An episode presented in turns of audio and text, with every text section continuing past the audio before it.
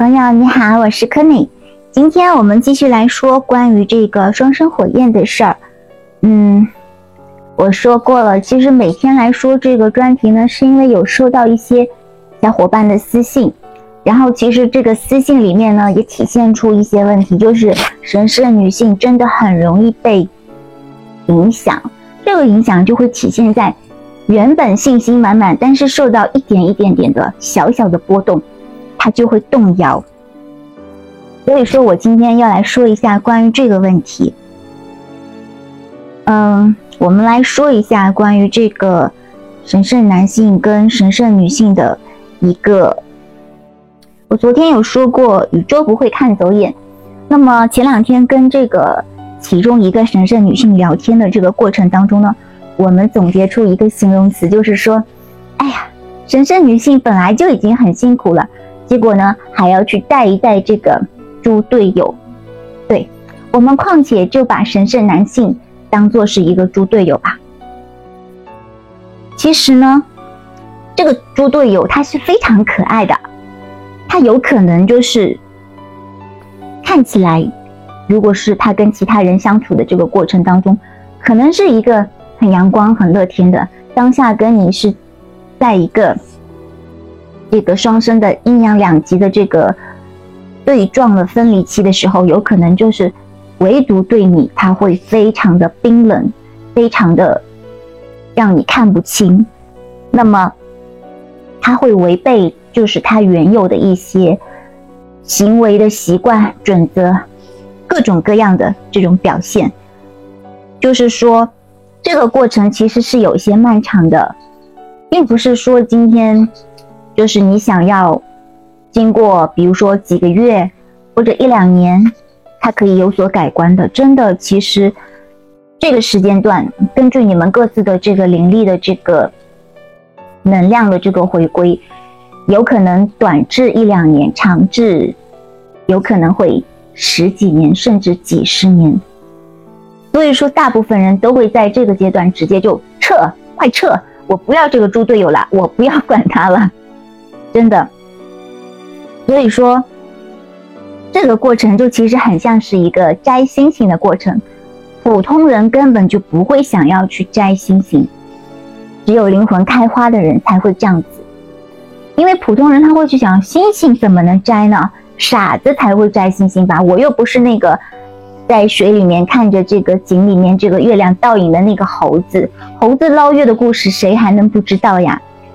所以说。怎么摘星星？摘得到星星吗？星星会不会不喜欢我摘它呀？摘星星这件事会不会有什么惩罚呀？我可以吗？我只能偷偷想想而已呀。神圣男性呢？其实在这个阶段很容易，因为呀，所以呀，不可能，不可以，不可以，他会这样子去想，言不由衷是他的一个经常的一个状态。这也是很正常的，这个三维人类的一个反应。为什么呀？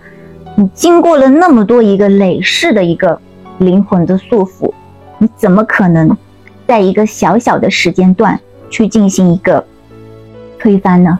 更何况神圣女性自己都还在一个反复的这个自我怀疑、反复的重建推导、重建推导的过程当中，神圣男性怎么可能比你跑得快呢？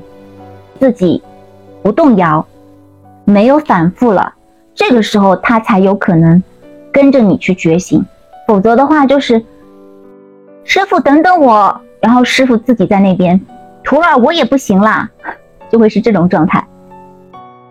所以说，其实神圣男性当下经历的就是一个类似于土星的状态，是很苦的，他只能把你放在心里的一个角落里，因为当下的各种各样的情况不允许去。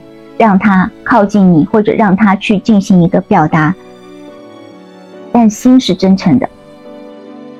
所以说，其实当你在这个大雾天的时候，这个雾不管多么大，但是只要太阳出来了，雾就会散去。